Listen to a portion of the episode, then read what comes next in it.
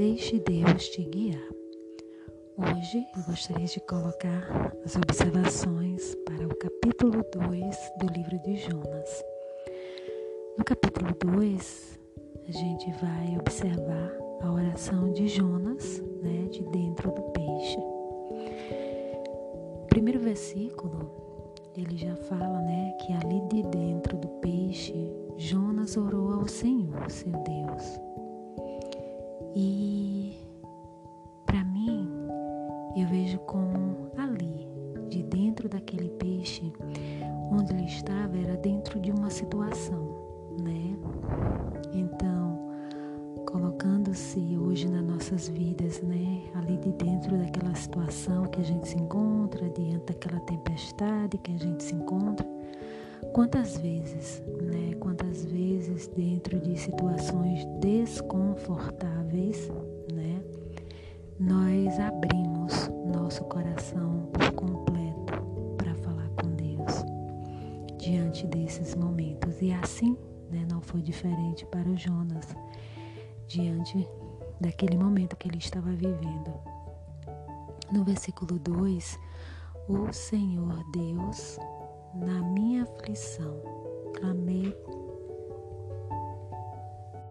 clamei por socorro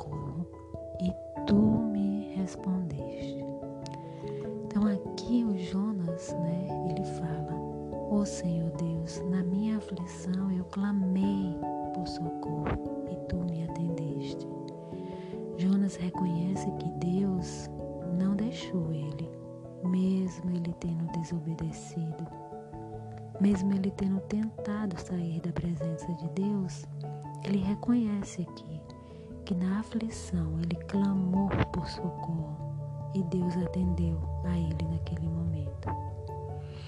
No versículo 4, é, ele fala: Pensei que havia sido jogado fora da tua presença e não tornaria a ver o, seu, o teu santo templo. Então é muito interessante porque no capítulo 1, Jonas ele tenta fugir da presença de Deus, né? Ele tentou fugir a todo custo. E agora ele confessa que por por um momento ele estava, né? Por um momento ele pensava que estivesse fora da presença de Deus, né? E aí é, vamos observar no Provérbio, capítulo 15, versículo 3, que diz o seguinte: Os olhos de, do Senhor estão em todo lugar, observa tanto os bons quanto os ruins. Então, ele tentou sair da presença de. Ele aqui no versículo 4, né, do segundo capítulo, ele até pensou que teria saído da presença de Deus, mas é impossível sair da presença de Deus, né? Então, até porque o Senhor diz nesse provérbio que ele observa tanto os maus quanto os bons. Então, ele está ali naquela presença em todo momento.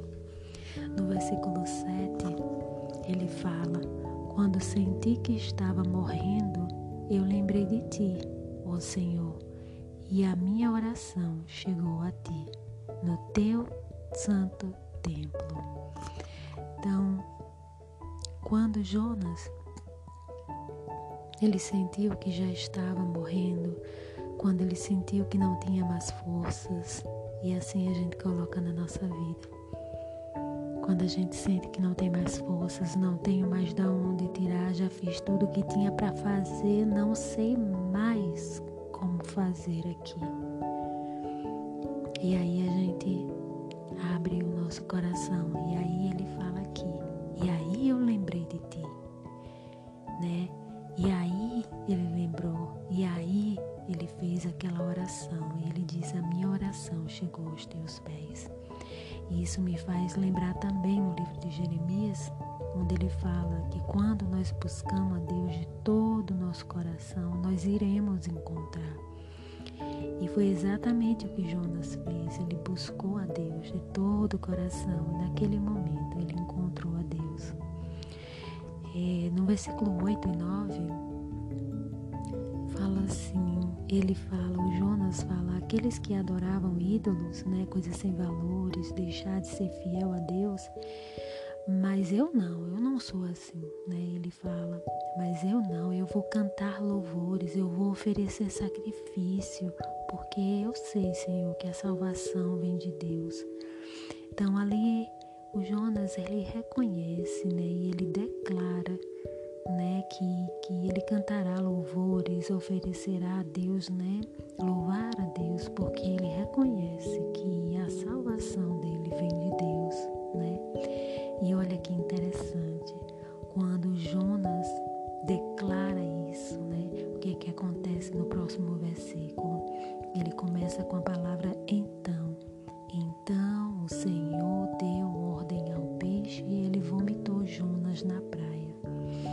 Ou seja, como consequência da confissão de Jonas, né?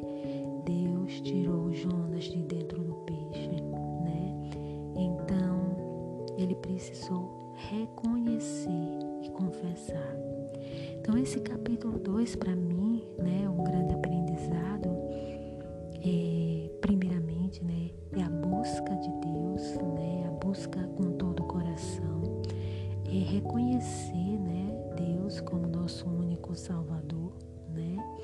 confessar isso mesmo, sabe, confessar a Deus, assim como o Jonas abriu a boca e confessar. E aí, né, como consequência, nós temos o Senhor trazendo para a gente, para nossa vida, a salvação, nos trazendo de volta, né? Então, esse foi o meu aprendizado do capítulo 2 do livro de Jonas. Amém.